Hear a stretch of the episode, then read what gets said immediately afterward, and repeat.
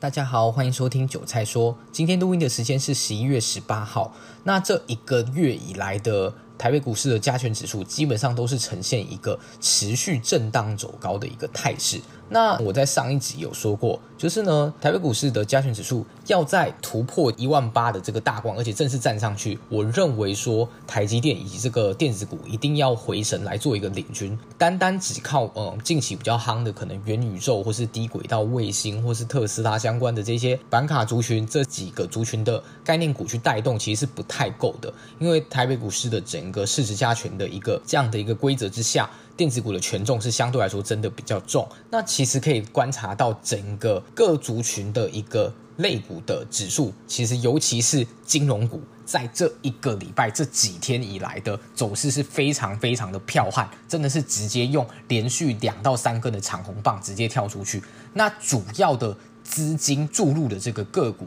又尤其集中在相对来说比较低价的金融股，像是开发金、星光金，大家都可以有观察到。反而就是国泰金、富邦金，就是业绩很好，然后其实之前也涨过，但是就是也不太动，当然也其实表现也算 OK，但是就是很很普通。但是像是开发金跟星光金这几天的表现都是还算是相当的不错。那再加上。电子股前面这一整波以来，有一些比较绩优的电子股，其实整个股价的走势是相对来说比较疲软的，像是。三零三四的联咏，八零八一的智新，八零一六的矽创，或是被动元件等等，其实都是在基本面上面有一定的支撑，但是股价是持续的做一个走软的动作。那目前看起来，就是资金有开始回流到这些股票，但是以整个技术面的格局上面来说，还是属于一个比较类似反弹的一个味道在，而不是所谓的电子股的回升波。那目前整个市场的资金流动的一个态势，其实都是这个模式啦。就是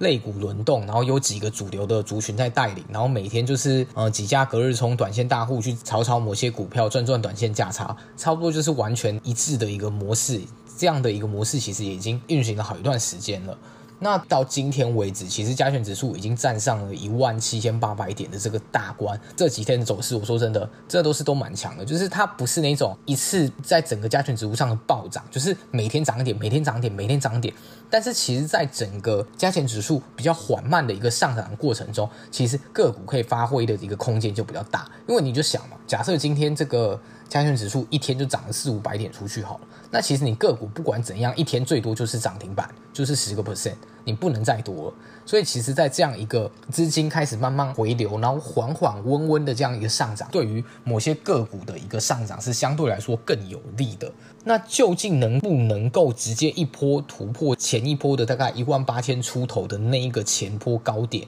我认为现在来说，当然是有所谓的机会，但是根据我前面对于电子股的论点去观察。就是电子股如果只是反弹波，要真的就是突破而且站上去，我认为还没有这么快。因为可以观察到，其实是台积电就是整理这么久，现在也是六百一十几块，就是算是一个它这整波在六百多块到五百多块的区间的一个中间点偏上面一点点。那其实，在整个金融类股的带动，也为我们的加权指数注入了蛮多的一个能量。那在整个电子类股的 K 线图可以看到，其实电子股。时至今日为止哦，到今天为止都还没有突破今年四月二十九号电子类股的一个指数的高点，所以就知道说，其实电子股也算是整理的非常非常长的一段时间。近期美元指数在持续走升的状况下，你可以发现，其实台币也是在走升。其实这个状况是相对来说没有那么的常见，因为美元指数走升，而且是相对来说蛮强势的那种走法。那